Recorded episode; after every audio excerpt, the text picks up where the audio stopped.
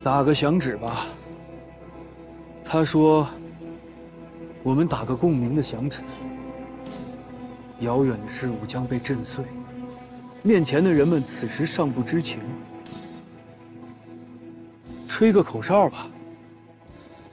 我说：“你来吹个斜斜的口哨，像一块铁，然后是一枚针。”大家好，这里是其他垃圾，我是小田，我是小秋。其他垃圾是一档关于性别、亲密关系和文化现象的播客。你也可以在苹果 Podcast、Spotify、网易云音乐上找到我们。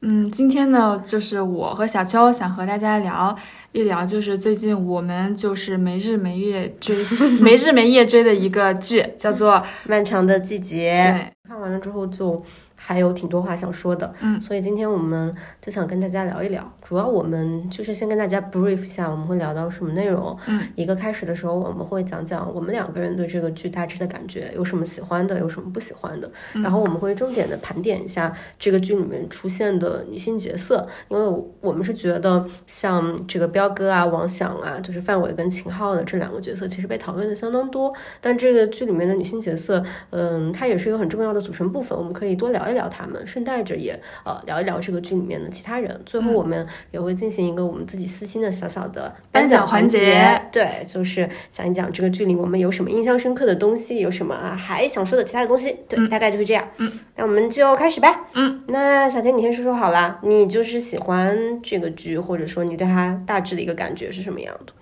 嗯，我我觉得其实还不错。嗯，就是。呃，我看的感觉就是我每次就是看这个剧还不错，就是从本人在看这个剧的时候，呃，会不会用那个倍速可以看出来，以及这个倍速的多寡可以看出来。然后我其实看这个剧的时候，在前面的五集，虽然大家说它前面五集的呃剧情的节奏有点拖沓，但是我在前面五集的呃基本上是平速看下来的。然后后面在破案的过程中，就是速度越来越快，从一点二 到一点五两倍，然后三倍，甚至后面就是到四倍、五倍这样去看。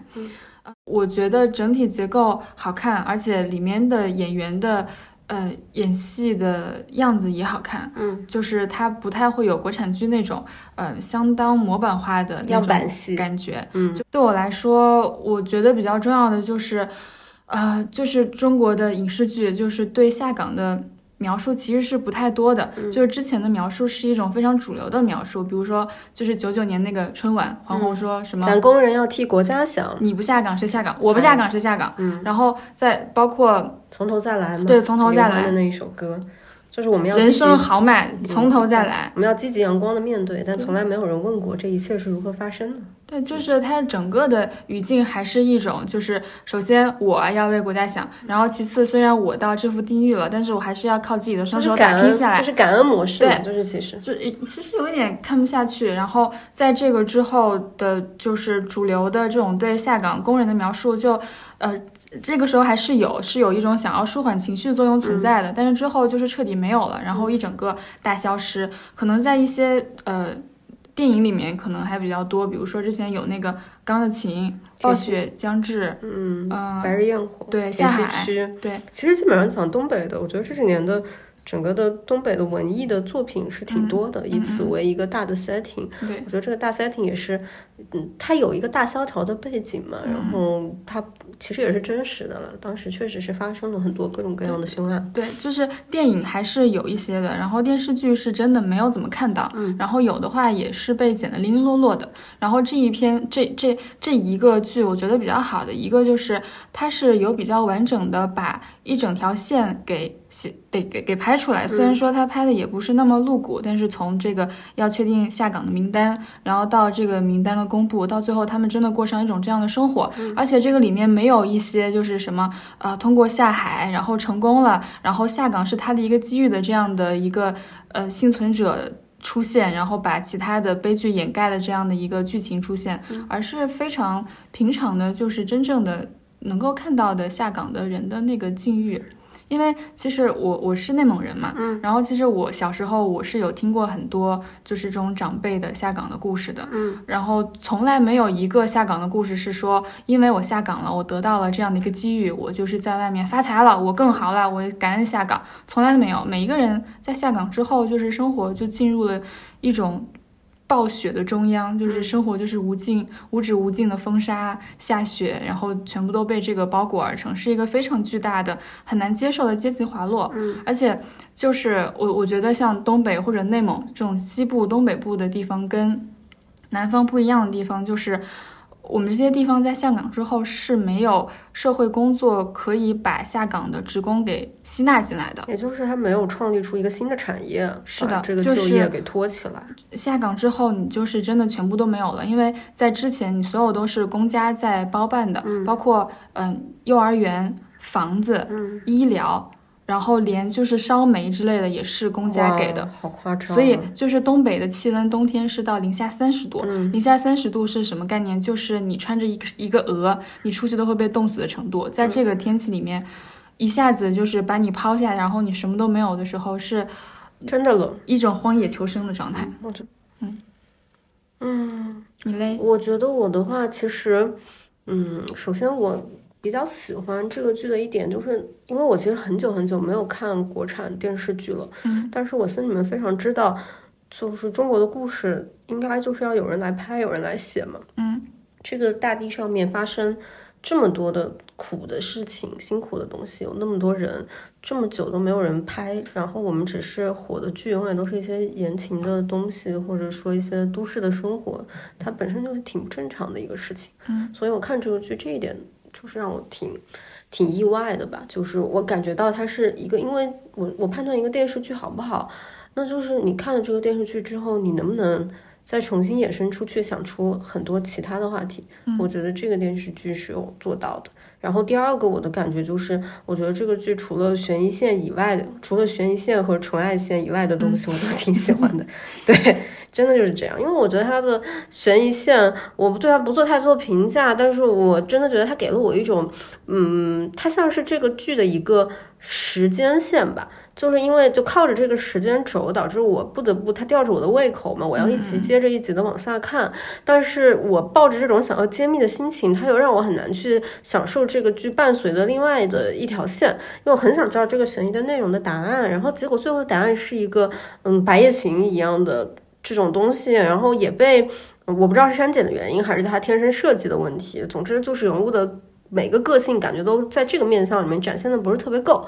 然后我看到这个东西，它是就反正我就是每到那个悬疑线，我就是难受吧，我就又想加速，我又怕错过。嗯，我觉得这个是那个，嗯，但然后另外一个我比较喜欢的一个东西是。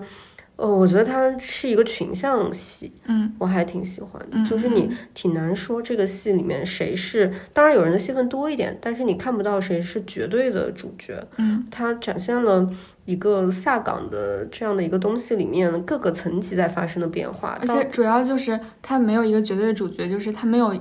任何一个人，就这个人的存在对所有人都造成的影响力，嗯，而是大家都有自己的那个就是影响圈，嗯，而且它到最后，它颇有一种就是，嗯，这个时代的巨轮碾压过了每一个人，没有人可以存活下来，嗯。就哪怕他最后做了一个，其实我有点稍稍没有喜欢那个结局了，但是我们可以后面再聊。嗯，但是他整个的呈现，我觉得还是挺好的。他没有再去做一些我很讨厌的悲剧喜唱的这样的一个东西。嗯嗯，那我们就是聊完这个，来聊一聊里面的女性角色。嗯嗯嗯，我们从谁开始聊起呢？我们先聊聊里面有谁。嗯，就是首先是首先肯定是沈墨嘛。嗯，对吧？绝对的，就如果有女主的话，就第一女主。嗯，然后就是，呃，和什么相对的就是殷红，因为他们两个是绑定在一起出现的一对。嗯，所以我觉得他在那个名字的设计上应该也有故意吧，就是一个是墨，一个是黑，然后一个是红嘛，就是搞得他们两个人是两面一样的一个东西。呃，然后就是王阳的妈妈罗美素，美素对。然后大娘，大娘，对，就是这个性侵他的大爷的那个那个默不作声的女人，嗯嗯，然后是黄丽茹，黄丽茹，嗯，就是这个宫彪的老婆，嗯，然后就是我很喜欢的一个角色就是巧云，就是咱们的德华，刘琳老师演的，和范范伟老师拥有一条纯爱线的，拥有一条 love line 的刘这个刘琳老师啊，嗯，还有谁？还有还有一个就是小鹿哦，对，小鹿药房卖药的小鹿，对，就是开头就被电晕了的小鹿。然后还有就是捡垃圾的大娘，嗯，对。那基本就是这么多。对我们这么就是盘下来，女性演员其实是少的。嗯，是少的，而且他们也，他们还是一个时代的背景，嗯，对吧？对就我觉得这个也是没有办法否认的。虽然现在我觉得那些就是对说这个剧是不是男人戏的批评，哎呀，我觉得难讲了。从某种意义上来讲，现在所有戏都是男人戏。主要我觉得可以把它称作为是男性创作者的戏吧，嗯 就是他确实拍出了男性呃创作者眼中的在这个时代里面的女性的样子。对，大家作为一个男性创作者的戏，我觉得女性戏份少也是个没办法的事情。嗯，然后我们就来聊一聊好啦。嗯，那我们就先聊先聊沈沈墨。唉，沈墨是我在这个里面就是我觉得最难受的一个角色。我得实话实说，嗯嗯，因为首先，嗯，我觉得这就是少说一点演技问题了。我确实觉得就是李根熙这个演员，就是他是有点问题的，就是他的问题就是在于你跟张静初后来去演他同样的这个角色的时候。对我而言，我还觉得有挺明显的对比，因为我觉得这个小演员她演她是一个比较纯洁的少女的这个角色的时候没有什么问题，感觉就是本色出演。但是她后来到黑化段落那个转变啊，实在对我而言是有点太突然了。我觉得她，嗯，就是她跟王阳之间的这个人物关系的进展。他他太太突飞猛进，我一开始的时候，我以为他们这个什么这个演员，他如果真的像他所说，他是一个过去遭遇了很多不幸的这样的一个女性角色，他已经呈现出了一种状态，就是他不再信任生活之中出现的任何新的人，尤其是他对王阳的这个感情，你感觉他不是很浓烈，对吧？对啊，就是就是我们之前还说他就是他其实拍的是一个季节，就是秋季，嗯。相当于他们两个感情就是在这短短的一个小小的季节里面，就是建立了非常过密的交情。嗯，你怎么到最后就变成了王阳我只有你了？而且这个这个之前也提前讲了嘛，就是说我也不要你最跟我进行这个最后的逃亡，我们根本是两个世界的人。到最后我就觉得转折有点快，嗯，嗯这个是让我有点就是削削受不了的这个角色。嗯嗯嗯我我觉得就是这个角色，就是会总是让我看的时候想起来英子，我就是总会想起来 爹地要来了，嗯就很像一个反叛少女。嗯，英子就是她在就是这个演员演的第一个有名的角色《小欢喜》里面的那个女对儿。对，就是感觉像是一个嗯中产家庭的一个小女生，然嗯后在叛逆期，然后变坏了，跟坏人混在一起的感觉。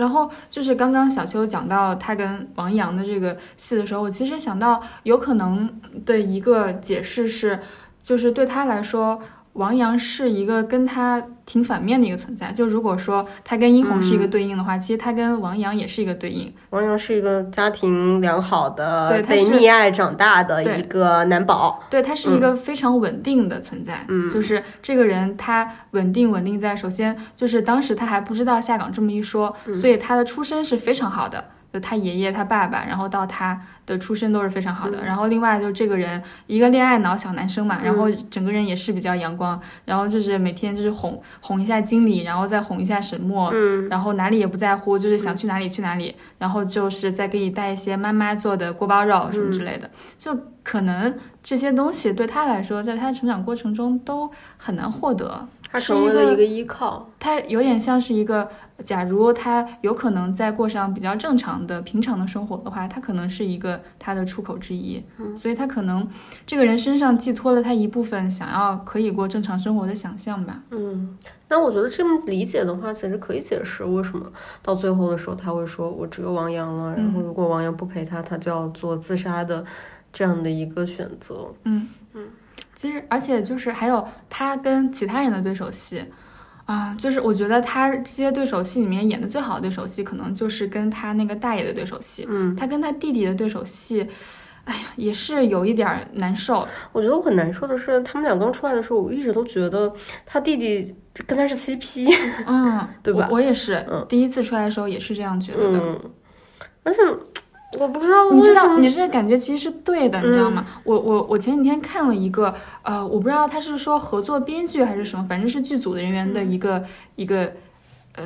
哎，不是，这这个是原著，说原著是怎么写的？是说，呃，那个这个沈墨跟他的弟弟两个人是福利院认识的，嗯这样就比较合理了吧？啊，他们是住院认识的，然后十十多岁的时候认识的，然后认识以后就是王阳、沈墨和他弟弟这三个人，三个人搞在一起了，就书里写的是就是这是一段三角恋。对，类似于有点三 P 的角色。哦，但我觉得这个其实更 make sense，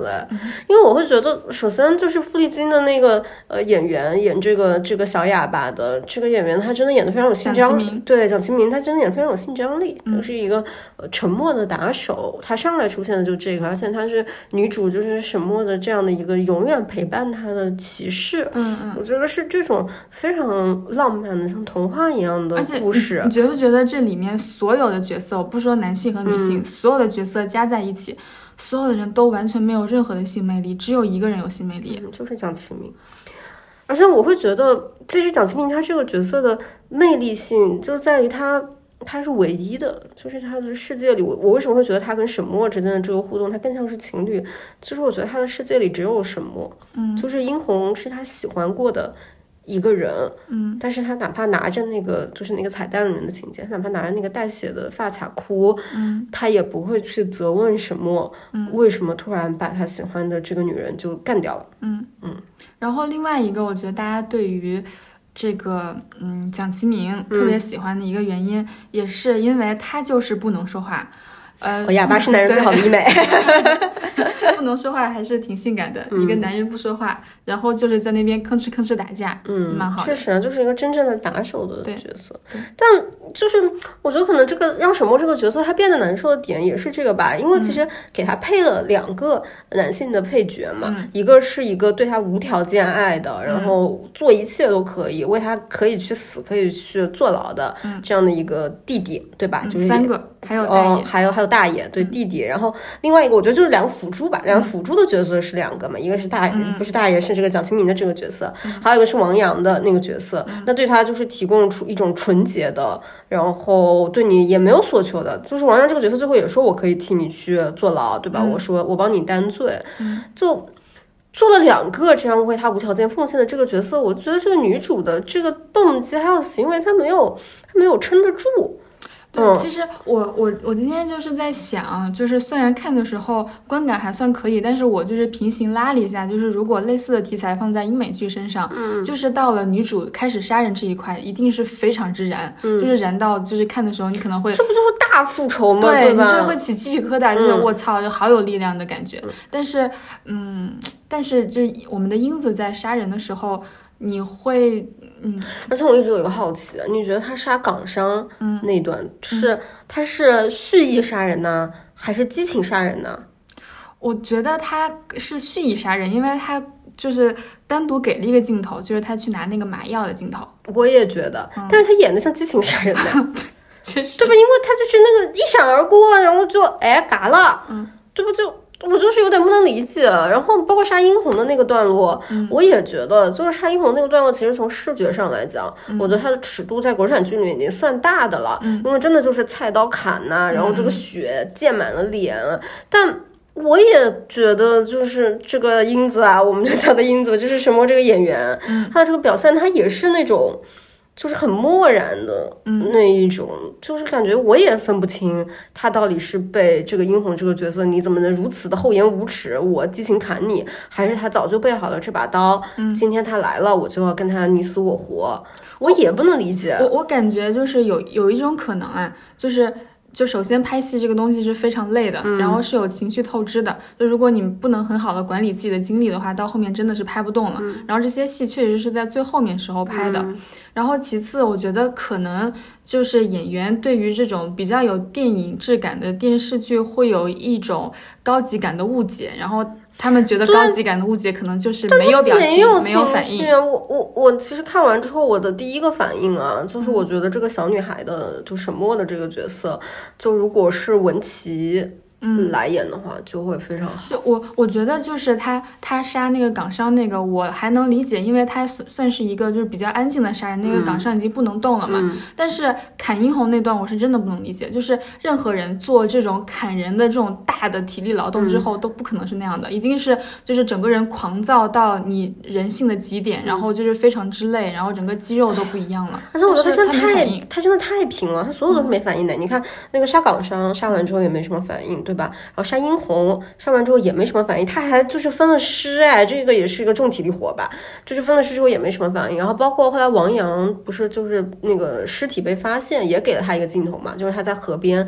看到警察搜救到了王阳的尸体，然后那个镜头他也是我感觉太非常漠然。对他演的有一种就是《小欢喜》里面英子不是抑郁了？对就是抑郁之后就你呆滞了那个情况。所以这就让我觉得很，就是我觉得这个人物他前后诡异的东西就是这个吧，就是我也能接受，比如像说你就是一个铁血心肠，对吧？你可能就整个因为你遇到了那种超乎寻常的痛苦，有这么一段非常黑色的记忆，所以你整个人你也彻底黑化了，黑化到一个对外界没有感觉，就是杀人狂魔。嗯，但是他也不是呀，嗯，他就是他。他一对傅丽君有生活的感情啊，嗯。二对王阳有生活的感情啊，三他还呃非常天真的相信了殷红，嗯，对吧？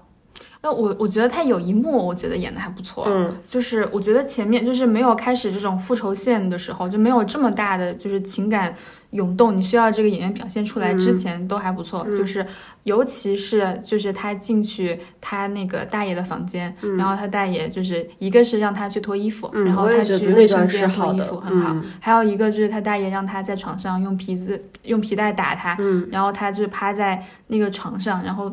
嗯那个眼神我是觉得那那个是很凛冽的那种冷漠，嗯。就是感觉到他受到受这个虐待受到习惯，对。就是这个我觉得是好的。但是你没有想到嘛，他后来一直都是这样的一副面孔，我觉得这我就受不了。对我我觉得还有一个，嗯，就是可以验证他最后演的到到底是不是足够的好。就是我们在讨论他的时候，是不是会把比较多的时间放在他的演技上？对我，我觉得很难受。你想，这个剧剧已经如此之大爆，但是其实大家对沈墨的讨论反而是少的耶。对，因为因为你没有很好的真正的进入这个人物，但我觉得其中一个原因也是他们对女性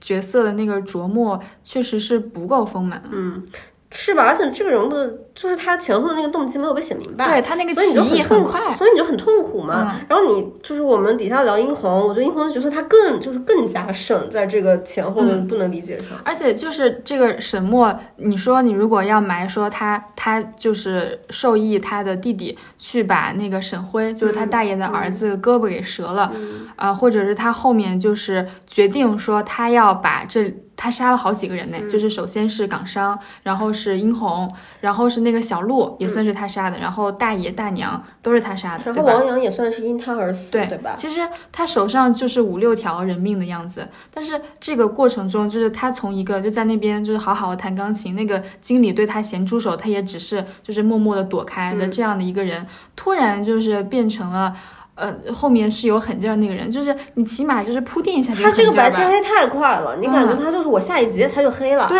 就是这就这感觉，你懂吧？而且由于就是我在看的时候，我就觉得就是这个悬疑线就不会要那个白夜行了吧？嗯，然后结果我觉得他比还不如白行呢，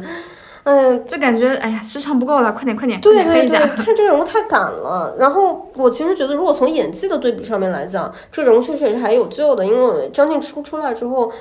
他在我这边是，我觉得他是有挽救到一点沈墨这个角色的。他相对而言给我补足了一点说。这个人在这些年的漫长的冒名顶替另一个人的这个情况里面，他到最后是一个怎么样的一个绝望的情况出现的？嗯就是我们在聊到殷红，嗯嗯，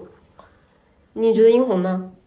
我我觉得殷红就是，我觉得殷红刚开始出来的时候，我是有惊喜的。我总我以为就是就是拍了这么多你们兄弟之间的温情，该拍拍我们女的之间的温情了吧？嗯然后他确实有落，难的这个歌舞厅的陪酒女然后他就是帮那个呃雅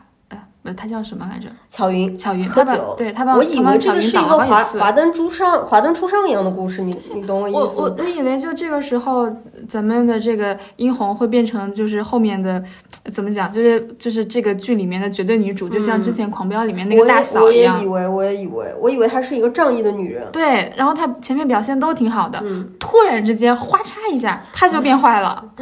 我觉得这个人物我也挺不能理解的，就是。嗯，一方面是转变的快吧，另外一个方面就是我觉得我能理解导演一部分的意图，他就是讲说人当当他太倒霉，就是落到一个巨大的困境里面的时候，他有可能会他更有可能会做一些不择手段的违背他自己道德意愿的东西。我觉得这个人物的动机是在的，但是在殷红这个人的身上。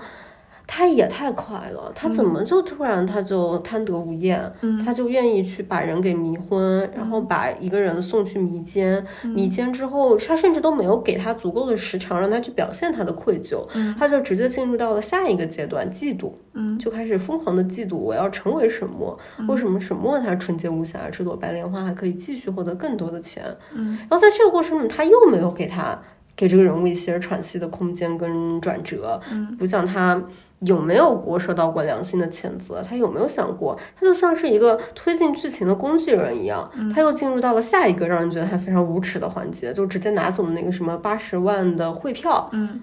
就哇，毫无毫无理由哎。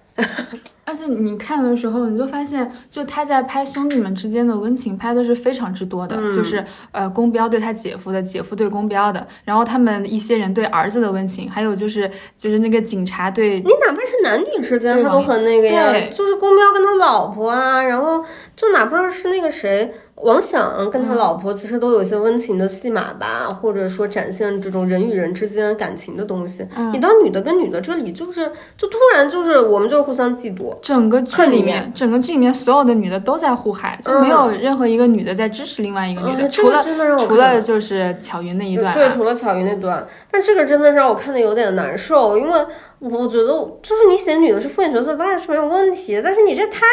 太太快了，而且我觉得游戏 NPC，他们他们真的不懂，就是就是比如说在那个公交车上，然后这个沈墨看到殷红吐了，然后殷红下去以后，沈墨就看不下去，他就跟着下去了。就是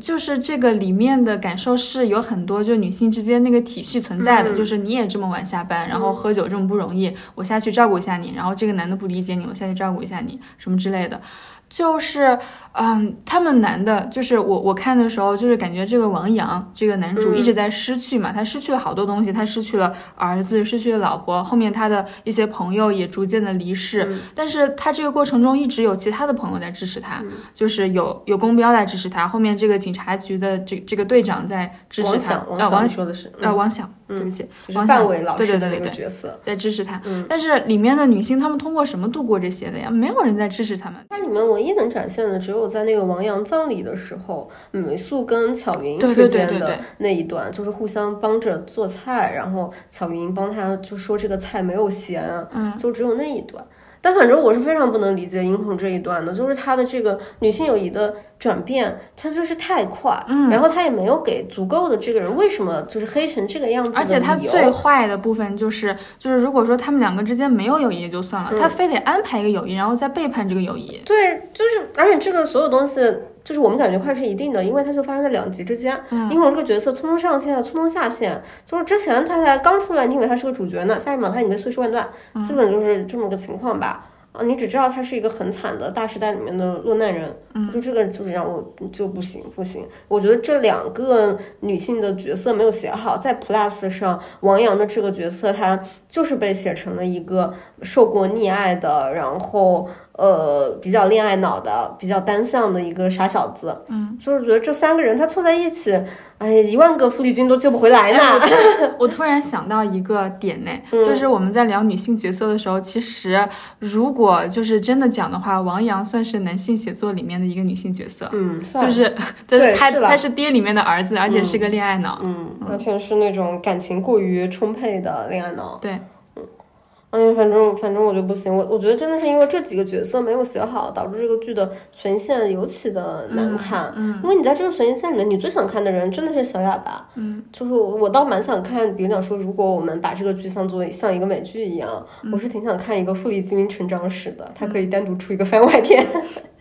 他当年是怎么在福利院就是被领养，然后就是对他姐姐又是一种什么样的感情？嗯，然后对他们迫害他们的这个性侵他们的大爷又是一个什么样的情感？后来他又是怎么独自这个从来到了桦林被第二次收养，然后怎么认识了他的这个好兄弟？然后怎么在桦林又打出了一片天？我觉得这个故事写下来应该是个很好看的故事。嗯嗯，但其他三个人的番外我一点也不想看，完全没有成长啊。现在就是蒋奇明这个角色，嗯就是傅艺军，被称作为哑巴新郎，就是大家都很爱他。是是很性感，我觉得是很性感。嗯，嗯，那殷红，你还想说说什么殷红吗？哎呀，殷红，我我觉得还有一段就是殷红跟这个沈墨在那边喝酒的时候、嗯聊到家世这一段，就是殷红她的家世是她是跟她妈妈出来摆小摊儿，嗯然后用那种自己灌的煤气罐，因为比较省钱。结果她就是某一天回去的时候，发现她妈妈被煤气罐给炸了，嗯然后面目全非。嗯就是，嗯，如果说她后面是打算。就是这样，就是他请他请沈墨出来喝酒，就是有一个明确的要施害的意向嘛。嗯他如果已经有这样明确的施害的意向，为什么还要跟他讲这一段呢？我是觉得这一段反而是我觉得相对而言比较好的一段，嗯，因为我当时看那一段的时候，我一直以为他是要展现这个人物的犹疑的，嗯，就是我觉得他讲这个其实是为了犹疑嘛，就我也，就是是尤其是你知道他后面不是出去抽了个烟吗？不还有抽烟的那个我以为他回去的时候会让他别喝了。对，然后然后我觉得这些犹疑它都是好的，但就是就他后面又被加速了嘛，就我感觉这一段他好像慢速了，后面这一段他又被迅速的加速，这个人物的复杂性又一下子全部被消解掉。嗯感觉就是说他们在拍的时候想给这些女的一些时间，但又给不了太多，嗯 就是你们凑合着用吧。我真的很希望是剪辑的原因啊，但是我就是我实在觉得它太片面。不过那一段我其实自己还挺喜欢的，我觉得那段有两个我可以讲的感受。嗯嗯，一个感受是那一段里面有一个我。就是我，就是他的这个被煤气罐爆炸这个事情，我迅速的想到了，嗯、在东北伤痕，对吧？第一次在互联网上兴起的时候，其实是我当时看了贾行家在一席的一个演讲，叫《纸工厂》，里面讲的那一段跟剧里的这一段很像。他就是说，当时他们那边面粉厂还是亚麻厂发生了一次大的粉尘爆炸，导致那个厂里面所有的女工都一夜之间被炸得面目全非，身上没有一一块皮是好的。然后做的就是当时那个厂就做了一件事，就把所有的这些受伤的女工都安排进了一栋楼里面居住。然后每天晚上这栋楼的晚上都是一片凄惨的哭声，这个楼就像鬼楼。然后我觉得他讲的那个妈妈爆炸被毁容的故事。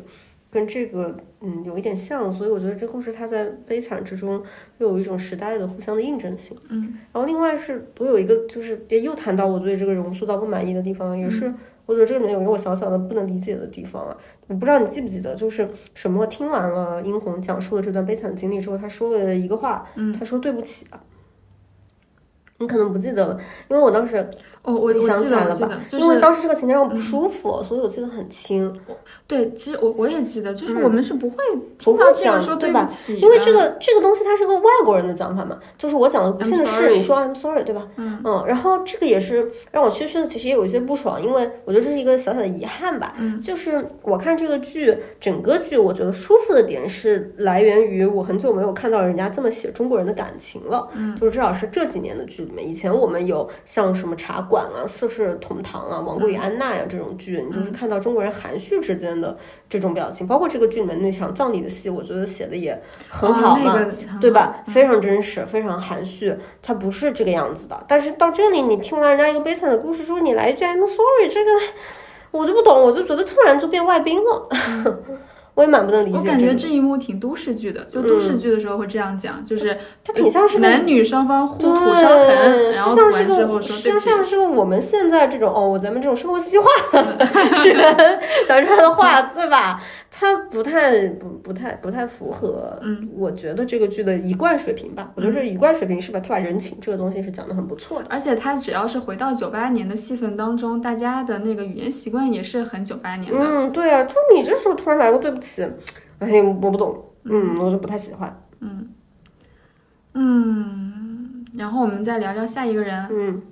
下一个人是聊谁啊？聊美素吧。好呀，那聊美素这个伟大的妈妈角色。嗯，说这个演员演的真的很好，我就是要先说，真的演的她是一。个去去了澳洲三十年的一个、嗯一个算是外国女演员了，但是她老家是哈尔滨的，但是她可以就是抹掉三十年的这个就是外部居住的这种生活经验，然后一秒回到一个家庭主妇的东北大娘，真的很厉害。我觉得如果就是别人啊是这个游戏里面的人物，嗯但是她真的是这个游戏的 vibe，懂？就是这个电视剧的 vibe，他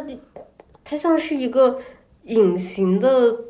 就是空气一样，就是完美的嵌入了这个时代里面。因为嗯美素是一个没有能够活到后来的这个这个所谓的现代时间线里面的人嘛，就是完美的请回到一九九八。嗯我觉得他在我心里面真的是这样的一个地位，嗯，太好了，演的无缝衔接。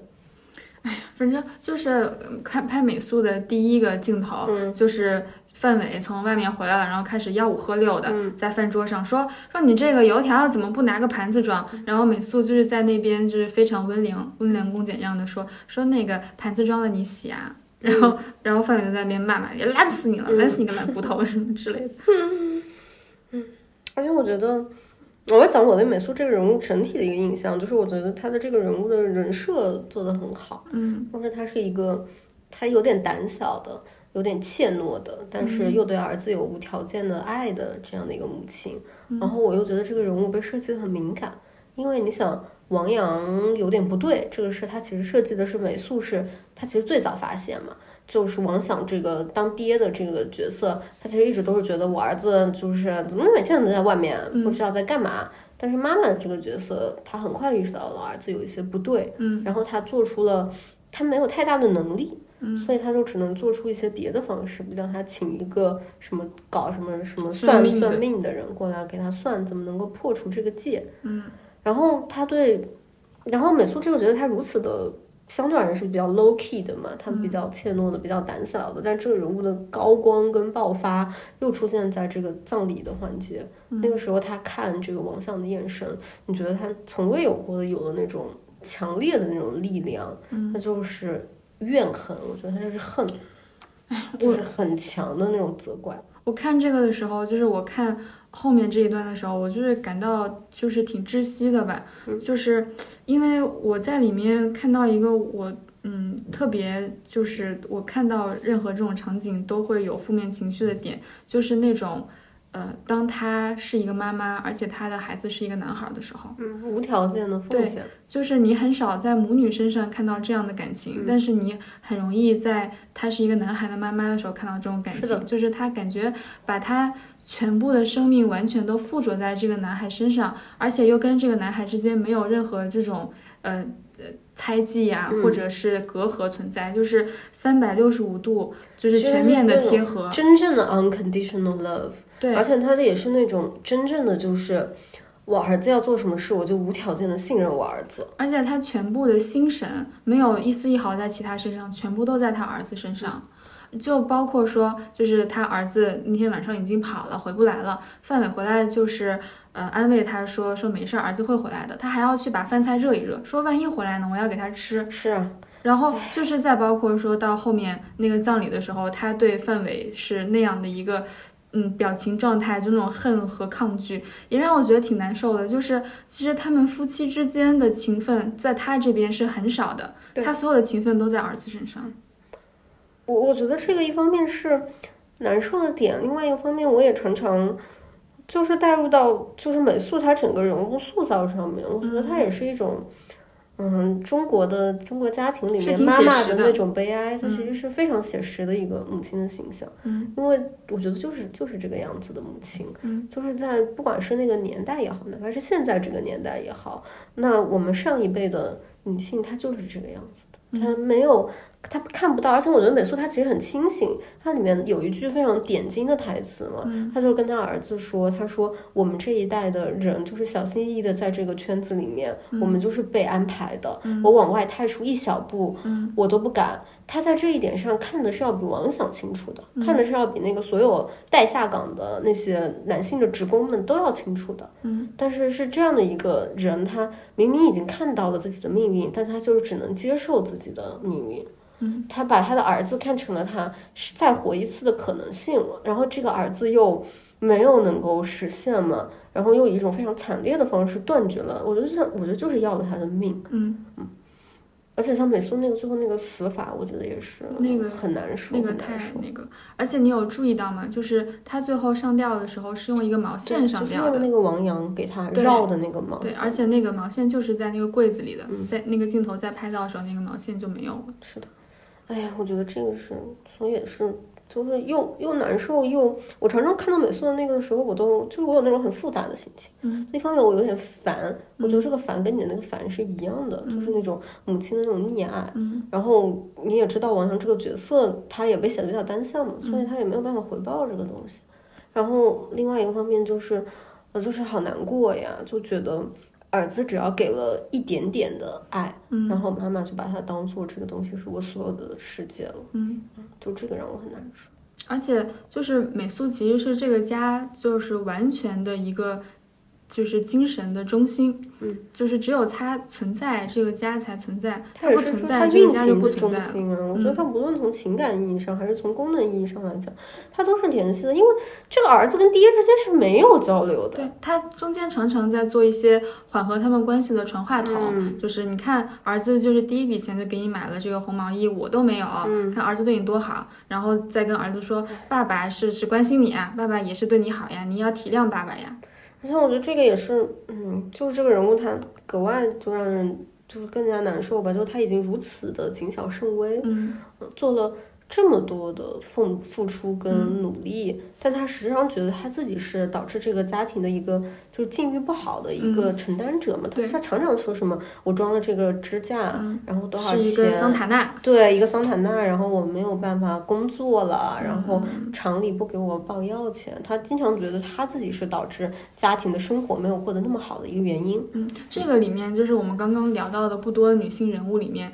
其中有两个都是病人，就是他们在这个女性的身份之外，还有一个身份就是病人。嗯然后就是这个病人的身份，也确实让他们本来就是在这个夫妻关系里面处在一个权力非常就是下等的关系里面，就是再往下走的一个层次。他就开始，就首先他因为这个不能工作了，嗯然后他又因为这个没有任何收入了，啊，就是在东北没有任何收入，然后又是在一个，呃就是那个年代还没有下岗的时候，六七十年代的时候，可能女性的整体就业有到百分之九十九十五以上的这种程度，所以可能对她来说是非常艰难的。是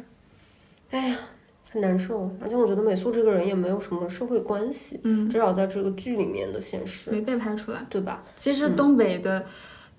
就是说老娘们儿啊、嗯。之间是非常非常爱唠嗑的，嗯。就没事儿出来唠嗑，但是在这个剧里面是一点儿没看到。嗯，我觉得美素是很孤单的。嗯。你看其他的女性角色，她其实相对而言还是有一些陪伴的。对，而且我我觉得就是像这种很大的事情发生了，就我在联想说，就是我妈妈、我姑姑、我姨姨，她们肯定是找到她的姐妹和她就是交好的那种女性，就是跟她们去哭诉啊，然后在那边寻求力量，肯定不会回去跟她老公说，两个人一说话就是吵，就是闹，就是蹦蹦起来了。但这个里面也是一点儿没写，嗯就是把所有的嗯美素的这种。呃情感的这种输出就只放到两个地方，一个是自己儿子跟他其实也都没有怎么放到王想身上了，我觉得。我觉得就是他的那个委屈的情愫，就是一个就自己消化了，然后一小部分就是给了王想了，但是也没有消化的很好。但是就是如果我们看真实的情况，就是这种情绪很多时候是就是通过聊天说说你的苦，说说我的苦，然后把它消解掉的。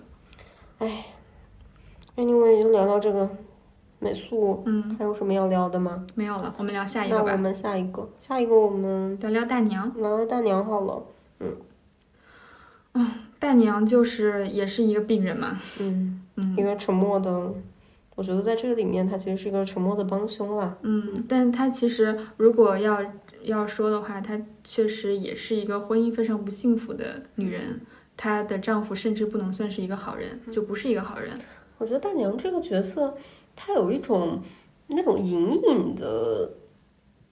这个角色也让我很想看一个番外篇的感觉。嗯嗯，就是他着笔很少，嗯但是给你联想的空间很大。对对对，嗯，就是这个几个镜头给的感觉都挺好的。然后陈哲这演员也是挺会演的。对，一个一个镜头就是我印象比较深的，就是他进来以后，他大爷让他去试衣服，他非要去卫生间试，嗯，然后这个时候他以睡对？然后偷偷睁开眼睛又闭上了，嗯这个场景挺挺厉害的。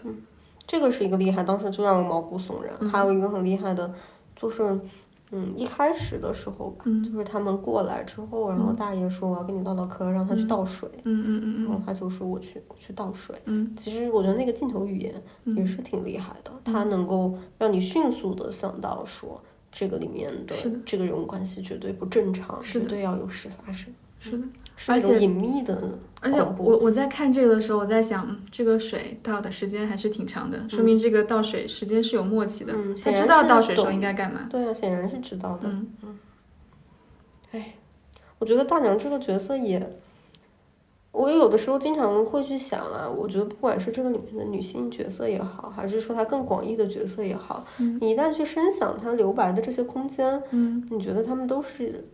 每一个人背后都有一段非常悲惨的故事。嗯我就常常在想说，既然这个这个大爷都已经对沈墨嗯是这样的一个，就是他又打又嗯嗯嗯控制，又有性上面的侵犯，嗯这样三重的情况下，他完全不可能对大娘嗯是一个正常的夫妻感情啊。嗯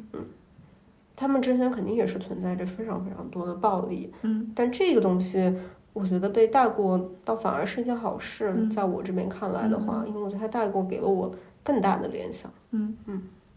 我更加去想说他们是怎么一直生活到了最后。嗯。现在就是我看很多讨论，大家觉得呃有一点不爽的地方是说。就是其实，在这个过程中施暴的人还是这个大爷，嗯，但是最后在复仇的过程中，就是明很明显，就是沈墨把很多的怒气都发发泄在这个大娘身上，因为大爷直接死了，没有给他们最后的对话。嗯，他他其实就相当于是杀了他两次嘛。嗯第一次是就是那个呃那个那个烟在那边就是很浓厚，然后又把他的氧气罩给拔下来了。然后第二次就是在医院的时候，但我觉得大娘跟美素一样了，他也是一个，他没有能力，嗯，就是他的那个圈被框定了，他还能怎么办呢？但我觉得还有一点就是有一点剧情上很奇怪的地嗯方，就是最后张静初在医院里面去找这个大娘的时嗯候，这个大娘看到她很惊讶，然后张静初就说说那个我是沈墨，我没有死，嗯就是一就是这个剧情的介绍，就是这个大娘应该是第一次知道她嗯没有死，很惊讶，但实际上。就是她已经呃到过那边了，而且已经把她的氧气罩给拔下来了，而且弄了很大的动静，把她的老公给杀了。就是感觉她很难在这个过程中一下都没有醒过来去看到这个事情。我觉得那个东西，我觉得更多是为了剧情上的爽感上的设定吧。它就是一种复仇女神回来了，像搞得像那种韩国电视剧一样嘛。对，它一定要给你个高光。我觉得，我只是觉得说这个高光像，是那个品如点了颗痣。对对对，我只是觉得这个高光啊，如果真的纯从视觉影像的爽感上来看，它应该是放大沙大爷嗯，那一段。要是要我去写的话，我不知道是不是因为暴力原因，嗯总之我觉得确实那个沙大爷那个是最解气的嘛，而且那个大爷的演员就是真非常悲惨，他在就是微博被骂到那个关评论，真的，好多人直接去骂他，他因为他是个绝对的恶嘛，哎这个角不要再骂色。演员了，就真的好惨，这位大哥真的好惨，大哥你演的好好。大哥，你演的真的很不错啊，真的好惨。嗯，然后但是最后就是我不知道是什么样的原因啊，让他把最后的这个高光放在了医院的这样的那一段。哎，但是我觉得剪指甲那段拍的挺好的，也是就是有让我小小毛那个骨悚我也然一是下，，那个嗯确实是。那个细节弄得很好。然后我们就大娘聊到这里，嗯我们下一个聊聊一个，就是这两个都挺好聊的，嗯一个是亚茹，嗯，丽丽丽如黄丽茹，黄丽茹，我们嗯聊聊丽茹吧。先聊丽茹吧。嗯，例如，我觉得就是我，我觉得在例如这里，就是之前那个呃，有人说这个剧是有爹味儿的，我觉得在例如这里，这个爹味儿体现的是最重的。就如果是其他的那种，都可以说它是在反映现实，嗯。但是在例如这里是有一些精心安排过的，就是他所谓的创作和意象点的，比例如如说这儿有点那个二人转的恶趣味来了，我觉得。比如说这个绿毛巾，嗯，比如说这个破掉的鞋，破鞋，然后再比如说这个鸽子不下蛋，怎么不下蛋啊？嗯就是这三个都是明显拉出来，呃就是恶心一下他的，有点有点陈旧，说实话，这是真有点旧。有点恶心，有点恶心。有点就是有点那个那个什么二人转大舞台的意思。刘导跟大舞台以前是喜欢用这种烂梗的，但现在刘导跟大舞台也知道咱们要与时俱进了。嗯嗯，我我觉得这个东西，嗯，一方面是可以大批评了，嗯，但另外一方面，我觉得这这个导演还挺聪明的。然后我还我有一点还挺喜欢的，就是最后就是这个彪子狠狠的把这个绿围巾给围上嗯的那个细节，我觉得他还挺会的。其实就是他动用一些刻板的印象，动用一些陈旧的东西，嗯但是他在最后的时候又会给他带上一点暖调的东西，给他稍稍的反一下，让这个旧的东西它没有那么的就是旧到让人恶心。但但是我觉得就是对例如这个角色的安排，就中间我觉得都有很好的地方，但是从开头到结尾，就是总是在围着一个偷情的男人转的感觉。比如说最开始的时候，他是围着厂长转嘛，转来转去，转了好几次，然后最后一幕就是不知道大家有没有注意到，就是这个。呃，公标啊，他拿着这个彩票啊，就是要就是和那个大货车撞的时候，有什么好好对那个货车货运对，吧货？车上面写着四个字叫“好哥货运”，然后这个好哥就是咱们的丽茹姐姐的这个合伙人，然后这个好哥在第三集从，呃也出现过，就是丽如从那个呃一个越野车下来的时候，呃就是他说是谁啊？好哥是我的合伙人，他用了太多的接盘不接盘的东西。对，我我是觉得，嗯，首先讲这个例如围着男人转的这个问题，我倒是觉得还好，因为我感觉例如这个角色，他其实是被设定成一个，他有一些美貌嘛，然后就是很漂亮。那在那个情况下，大家所有的人都遭遇了这种时代的重创，那他选择的求生的方式是从一个男人攀附到另外一个男人，嗯。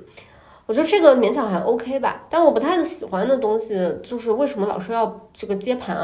呃，绿帽子用这种我们总是在审判例如这个角色的道德观念，但如果你真的要使用这一套道德观念来做审判的话，那公标跟小鹿之间也就是不清不楚的，对吧？就就挺没意思的，你就是去反复的想这种什么我跟你有一腿，你跟我有一腿这种事情，嗯，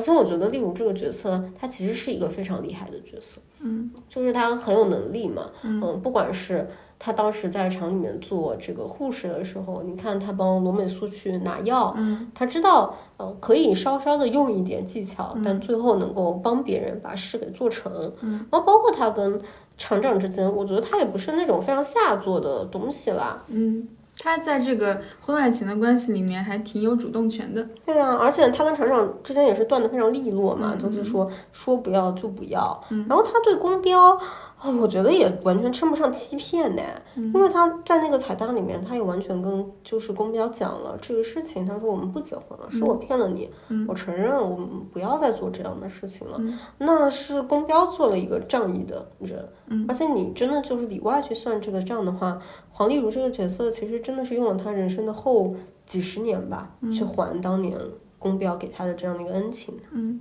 他们坐在那边离婚的时候，呃，公标去给他盛汤，然后黄丽就说说你从来也不沾手，你快别干了，就是说明他们两个人干，就是两个人在一起这几十年，公标确实是啥也没动啊。对啊，确实是，所以我觉得也够了，真的够了，尤其是那一段我我也真的是有一点难受了，就是那个徐姐来家里面去做这个双眼皮儿的时候。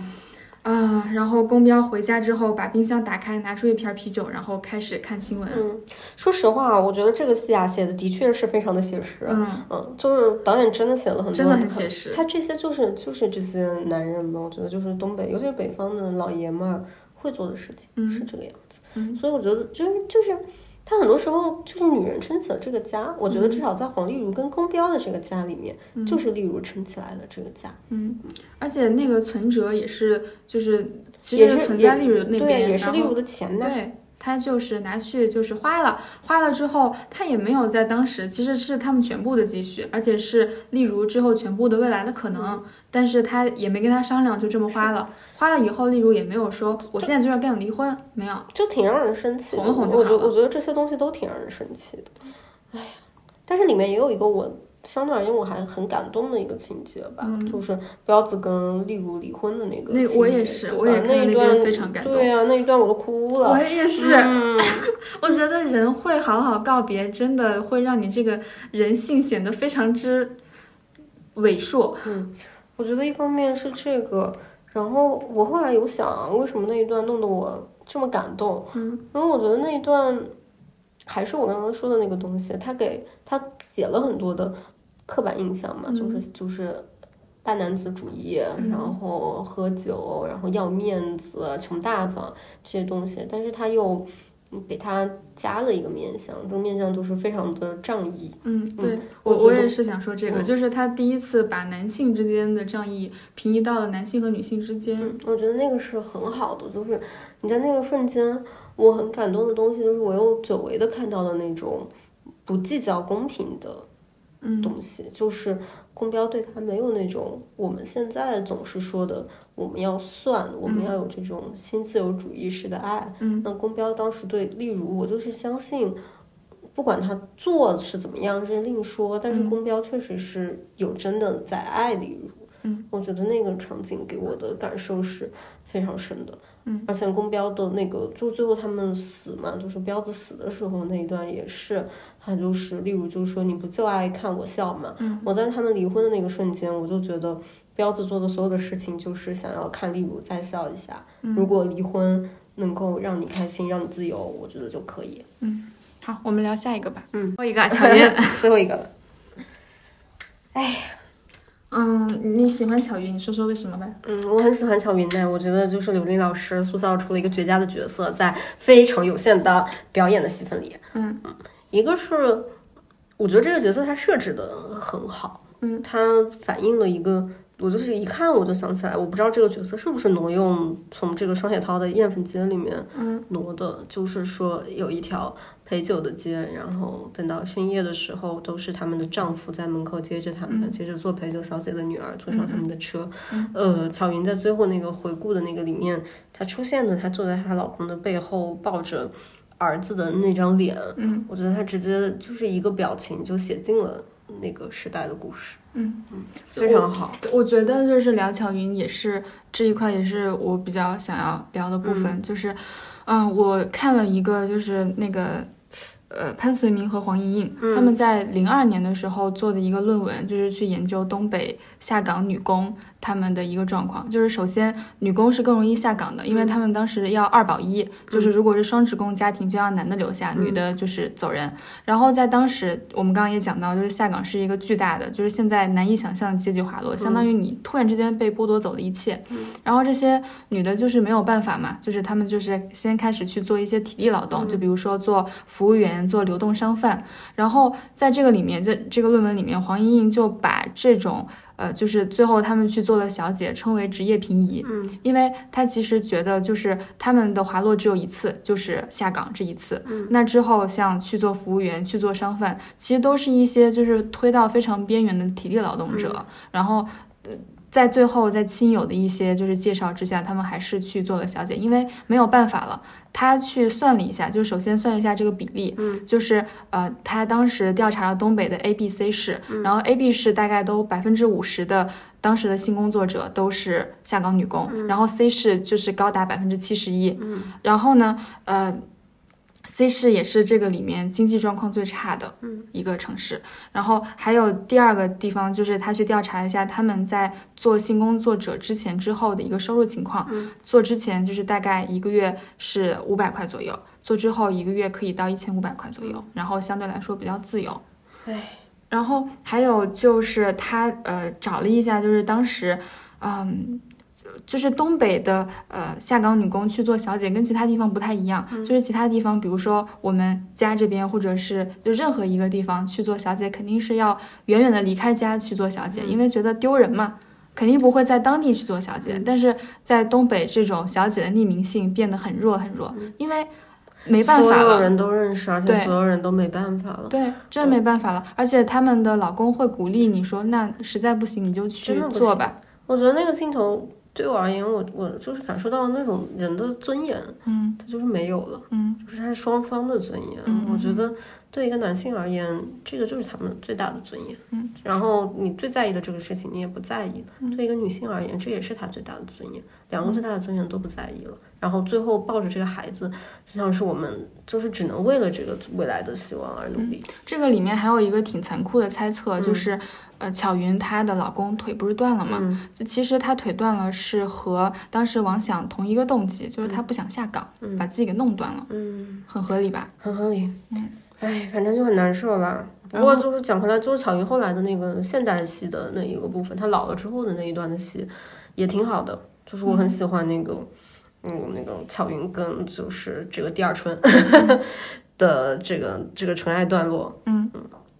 就是最后的那个出租车的那一段，真的是本 剧我心中的高光时刻。加一点勿忘我，表达一些我的歉意。对呀、就是你以这种第三方的视角去，我觉得那个是写中国人的含蓄了。嗯，这个是那种含蓄的表达，不管是对我的歉意也好，对他的爱意也好，然后但是这种很深沉的、细水流长的两个经历了时代的苦，不需要再彼此言说，不需要再担心别人会嫌弃我的，最后的这个两个沦落人，他们之间的仍有爱。嗯，就是靠这个爱，我们再继续往下走。嗯，这个人非常感动我的一点。嗯嗯好，我们就是女性角色聊到这里，然后我们就是立刻进入我们的颁颁奖奖环节环。嗯，就是我们首先第一个颁奖环节就是你最喜欢的角色，不限男女。嗯，我最喜欢的角色是范伟老师。嗯，嗯，哦，我我有点想不起来我最喜欢谁。嗯，那我先说，我为什么喜欢范伟老师？嗯我喜欢范伟老师不是在于他这个就是什么演了一个什么爹呐，然后怎么怎么样，我真的是非常非常非常喜欢他演的前后的这种转变。嗯就我觉得这个他这个这个每一次这个镜头反复的切换的，他之前是多么的意气风发，多么的要面子要里子，到最后他的这个要面子要里子人在，他还是有一种老派人的这个正直跟坚强。但你看到这么一个原来相信正义，也相信公平，嗯。啊，相信这个世界上就是一切都会永恒不变，我会永远是火车司机世界的王的这样一个人被抽空一切嗯。之后，嗯。他留下来的那个躯壳，嗯我觉得这个东西被他演得非常好。，OK，我想起来我喜欢的一个女性角色，就是我喜欢徐姐。嗯，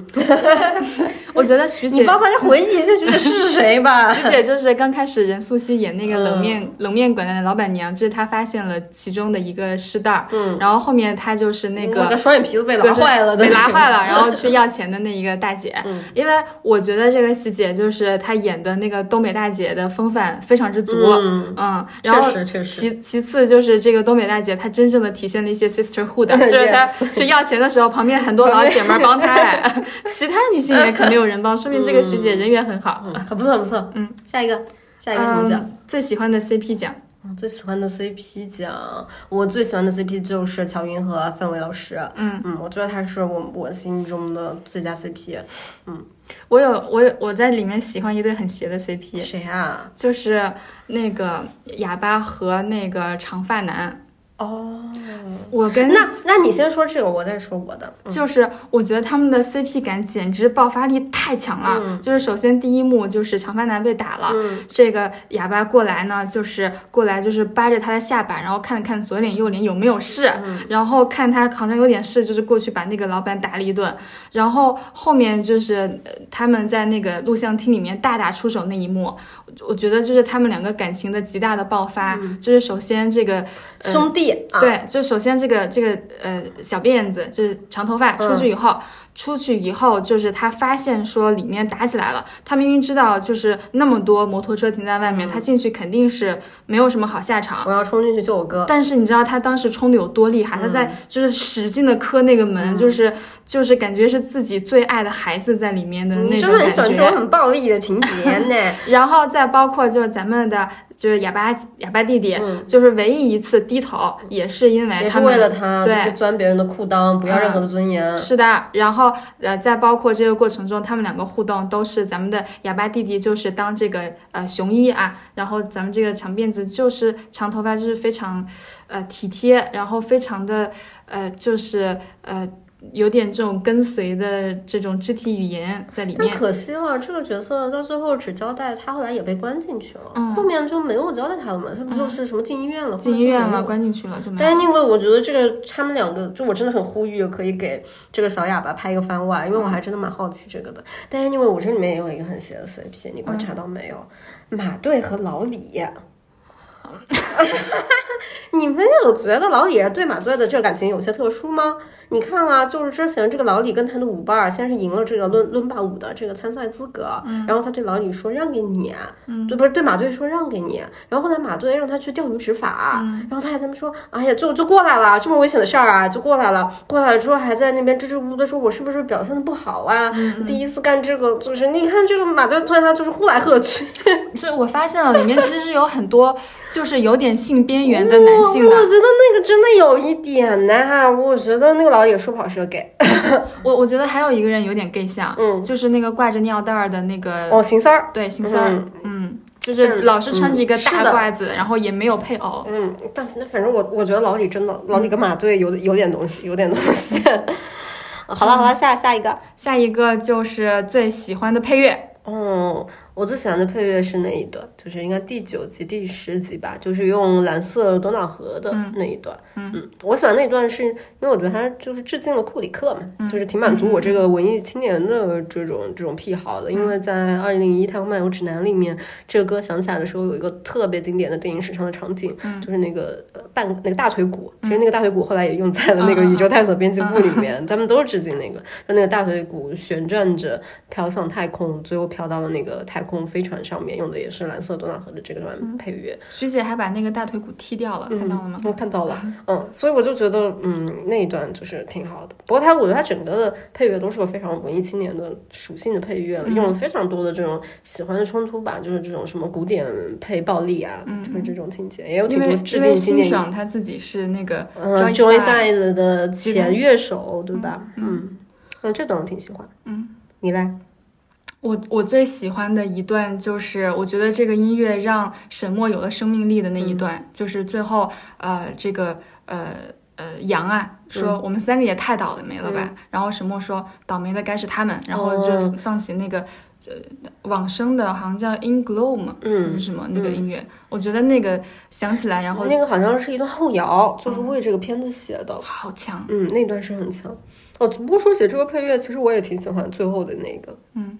再回首，嗯嗯嗯，我喜欢郝蕾唱的那个嗯版本。最后再回首那个也挺好，感觉给这个片子做很好的收束。我们会拿这个可能会做这个片嗯尾曲哦。，OK，再回首做片尾曲好了。嗯，然后下一个奖项是最佳舞蹈奖。哦，你要颁给谁？嗯，我觉得我只能颁给陈明昊了。嗯，就是马队。嗯，马队，马队确实，马队飒爽英姿。嗯，马队就是跳的曲线很好。嗯嗯但我其实我要我的话，我也挺想颁给范伟老师的，嗯，因为范伟老师最后在那个在那桃花的盛开的地方，以及在这个 disco 舞曲上面，他有一个非常好的表现，嗯他跳出了这个久违的复古之舞姿啊、嗯而且、嗯这个就蛮灵活的，我觉得范老师不简单。然后第六个，我们再颁一个，哎，第五个吧。嗯我们再颁一个最佳才艺奖嗯，才艺奖，我要想想，你先说才艺奖。啊。我觉得这里面我们可以数数有什么才艺。嗯，就是首先有那个写诗的才艺是吧？嗯 我们打个响指吧，王阳。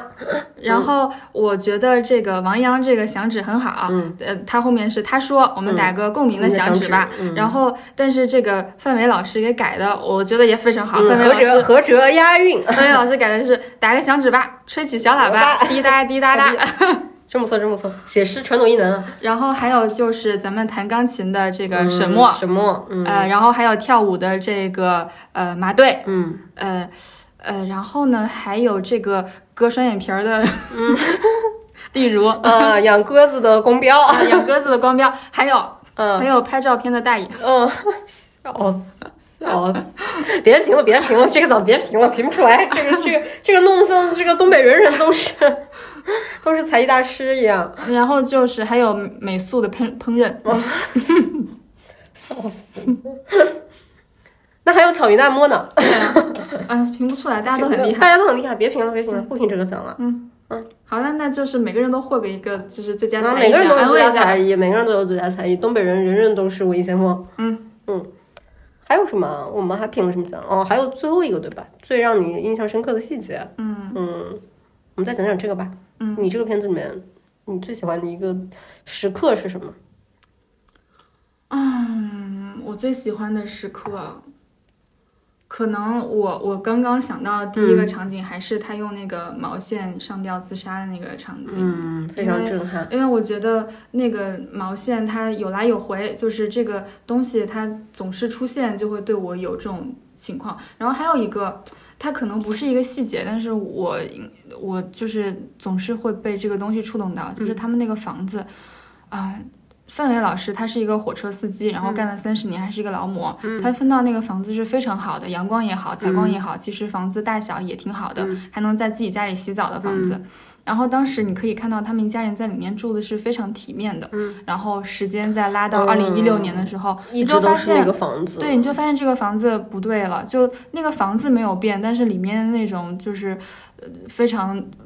陈旧的。那种滋滋作响的那种感觉就出现了，而且里面有了很多很多的伤痕，嗯，就是包括说他引以为豪可以在里面洗澡那个浴室，也是美素上吊自杀的地方。那个房子最后成为了一个像博物馆一样的展览所，每一个物件都是这些年来失落的一个证明。而且这个房间一点都没有变，也。这个安排有点像《宇宙探索编辑部》里面的那个唐老师他住那个房子。而且我印象里面，我也记得他最后确实没有放美素的遗照，嗯，对吧？我觉得这个也是我就是很打动我的一个细节。嗯，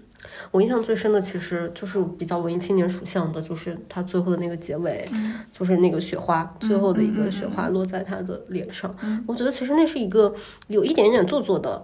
情节，但是我看到那个情节的时候，我有一种恍然大悟的感觉，因为它让我跟这个片子里面的很多的细节合上了。就是首先我一直都在意外一个事情，就是这片子里面看上去天气挺暖的，就是东北明明是个很冷的地方嘛，然后它一直拍的都是秋天，然后这个漫长的季节也是漫长的秋天。还有一个就是我意识到它的小标题里面，它一开始的时候出现了第一章，嗯，后来就没有了，后来就直接到最后才出现第四章，因为就是。一二三都是秋季，到第四章这个初雪落在脸上，我们终于进入了下一个季节。这个象征也挺好，而且，嗯，我当时看那个的时候，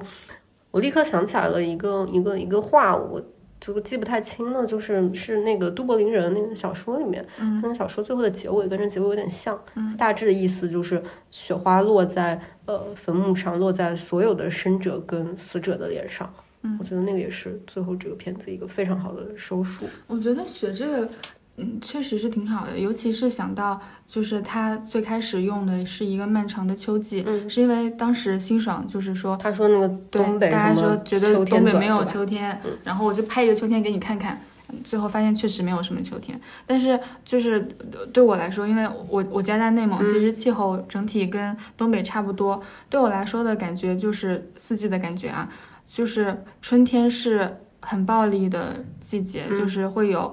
呃，很寒冷，然后呃，树也没有怎么长上来，然后就是还是一个一整个万物待兴的那种感觉。但是因为中间混了一个春节，就觉得这个季节还可以过，还可以熬。对，然后夏天是确实是最快乐最快乐的一个季节，就是所有东西都是好的，可以吃西瓜，所有的呃花啊、树啊，然后所有的重物都起来了，就感觉大家都很好，天气也很好，然后没有人会被冻死。嗯，然后。秋天是不一样的，就是秋天它是分层的，初初秋是很美很美的，你可以就是看到所有的。叶子就突然之间变黄了，就是像直接划过去一样，然后疯狂的又开始落叶子。但是到了深秋的时候，这一切又不太一样了。到了深秋是整个非常的肃杀，然后所有的风都开始往你的身上吹，往你脸上吹，往你的房子里面吹，然后你就知道冬天要来了。然后为什么雪就是其实对北方人有很大意义，就是因为冬天是只能忍过去的，你要睡着忍过去，你要喝酒忍过去，你要。把这个长长的晚上忍过去，然后这个时候如果有一场雪下下来，你就觉得这个雪来了，春天也快来了。嗯，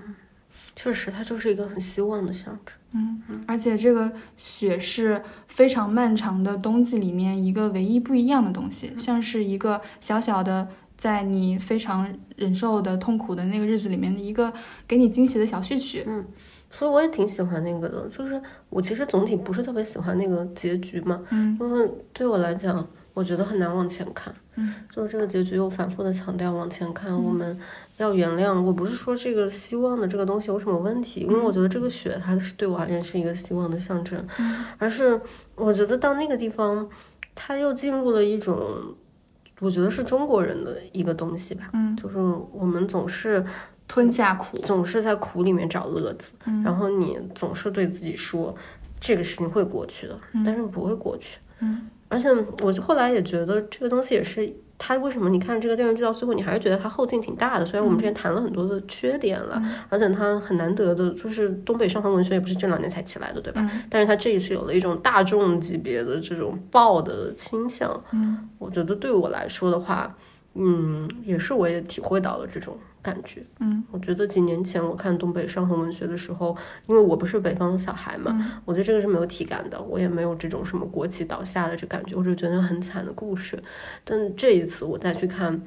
就像那天我看到张文宏写了一个微博，他说三年的疫情过去了，现在我在机场，我觉得一切有希望。嗯我那个时候觉得我不觉得有希望，嗯我好像觉得过去的时间里面我没有获得什么好的，我还没有来得及获得什么好的呢，嗯就又变坏。嗯我是这个感觉。嗯，然后我觉得这个片子它也给了我又一次回到那种感觉里面的一个东西，就是我看到前面已经有一个序曲，我又看了一遍这个序曲，是这个感觉。嗯对我来说，我觉得我看这个剧是有一些伤痛的，但是我在看的时候，我尽量的就是不去联系这种伤痛，因为如果你真的和现实联系起来，就真的太痛了。嗯因为我我的很多亲戚之前都是国企的员工，然后都是在那个下岗潮里面退下来的。嗯，就是虽然他们就是呃最终很努力的把那个时间经过了，然后现在也拿到了呃养老金什么之类的，但是那一段时间就是整体就是过得非常的凄惨，然后以还有就是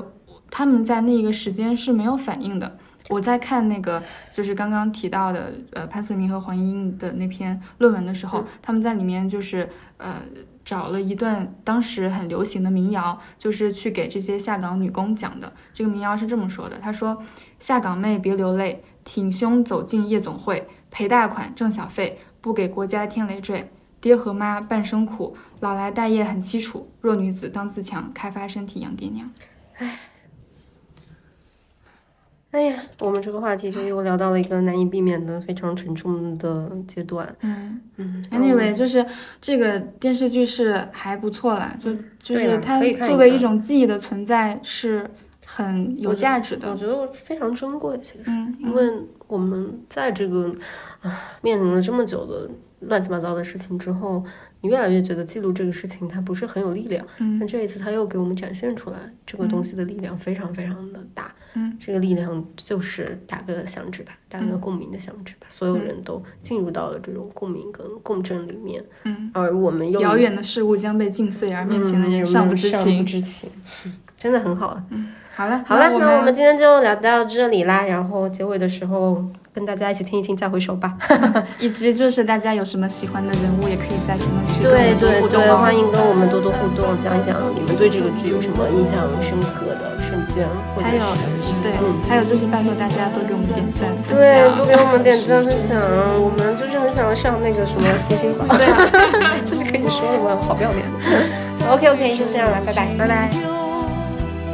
只有那